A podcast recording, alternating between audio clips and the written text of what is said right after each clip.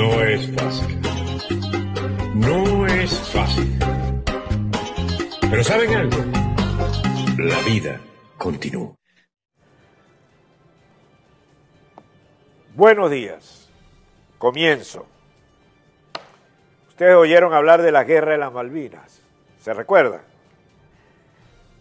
¿Se recuerdan de la guerra de las Malvinas? Bueno, la guerra de las Malvinas es el 2 de abril de 1982, una fuerza militar argentina desembarca en Malvinas e hizo la bandera en Puerto Argentino.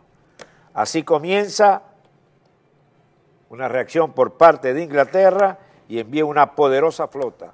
A los 74 días de haber enviado la flota, Argentina se rinde el 14 de junio. Los personajes clave fueron Margaret Thatcher, Leopoldo Galtieri, que era el presidente de Argentina, dictador, y Ronald Reagan, presidente de los Estados Unidos. Era el momento de caída libre de la, dictadura de la Argentina y pretendió con esta maniobra, jugó al enemigo externo para unir a la Argentina. Resultado, a partir de ahí comienza la decadencia de la dictadura y termina cayendo. Pero claro, 904 muertos acabó en las tierras y en el mar que separa la Malvina de la Argentina. Pues ocurre que el sábado Guyana acusó a Venezuela de capturar barco pesquero generando una tensión fronteriza. Y Guyana solicitó la liberación inmediata de la tripulación de dos barcos pesqueros que asegura fueron capturados por Venezuela menos de un mes después de que el segundo extendiera su frontera marítima de forma unilateral. ¿Cuál es la historia? Es una reclamación histórica que tiene Venezuela sobre el Esequibo. Todos los gobiernos democráticos han, recurrieron a las instancias necesarias para defender la integridad del territorio. Chávez jugó al dinero, al vil metal, creyendo que compraba a los guyaneses. Y los guyaneses se quedaron callados descuidó las gestiones en la Corte Internacional de Justicia. Lo dejó a un lado. No le prestó atención a este reclamo. Y por supuesto, Guyana siguió avanzando y logró una declaración interesante que la protege. Ante esta derrota de Chávez, Maduro no se le ocurre que jugar a una guerra de las Malvinas. Y por eso tiene la denuncia el sábado en la noche de Guyana acusando a Venezuela de capturar barcos pesqueros en plena tensión. Hoy, 25 de enero, Venezuela acusa a Guyana de tergiversar la detención de dos barcos guyaneses el gobierno acusó este lunes a Guyana de tergiversar la detención de dos barcos pesqueros guyaneses por parte de la Armada venezolana. Venezuela rechaza y denuncia las falsas acusaciones y tergiversación proferidas por la República.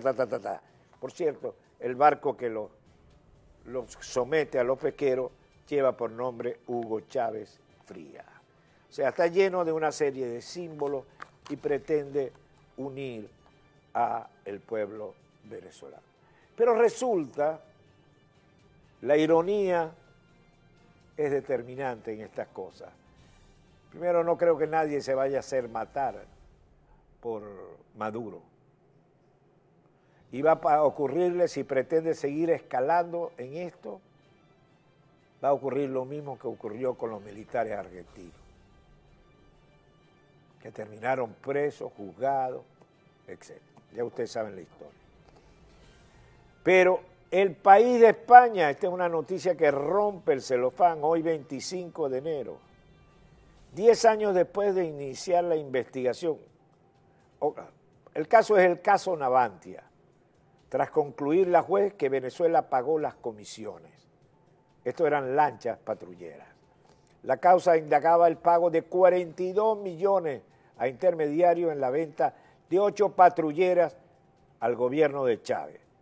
Diez años después de iniciar la investigación, el juzgado de instrucción número 8 de Madrid ha decretado el archivo de las diligencias abiertas sobre la venta en el 2005 de ocho patrulleras españolas por 1.245 millones de euros. La venta al gobierno de Hugo Chávez de ocho patrulleras de la empresa pública Navantia fue uno de los grandes contratos en materia de defensa del Ejecutivo, presidido por quién? Por José Luis Rodríguez Zapatero.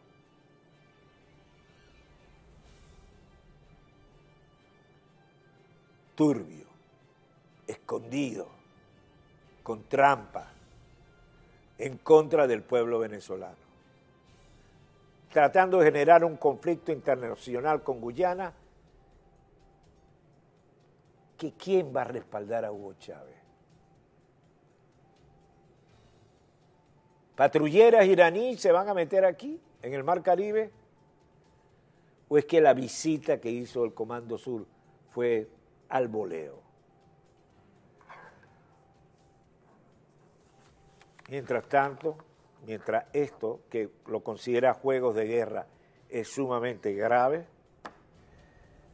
Maduro habla del Carbativir.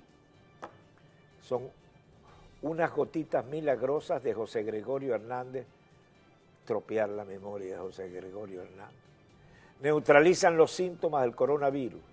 De Venezuela para el mundo. A partir de esta semana comienza la producción masiva para que todo el sistema público nacional de salud cuente con este poderoso antiviral. Gotitas milagrosas José Gregorio Hernández. ¿Qué nos dijo el doctor Manuel Figuera, vicepresidente de la Sociedad Venezolana de Infectología, al señor Acosta? Que en Venezuela muchas cosas que se están haciendo en el manejo del COVID-19 es más policial que médico y no tiene carácter científico en muchos aspectos. De hecho, el que promociona unas gotitas absurdas, eso habla de lo poco serio que, que está mm. haciendo el manejo de COVID-19 en Venezuela. Aquí el único que tiene que dar explicaciones es la dictadura. ¿Las va a dar? ¿Las va a acomodar? No es fácil. No es fácil. Pero ¿saben algo? La vida continúa.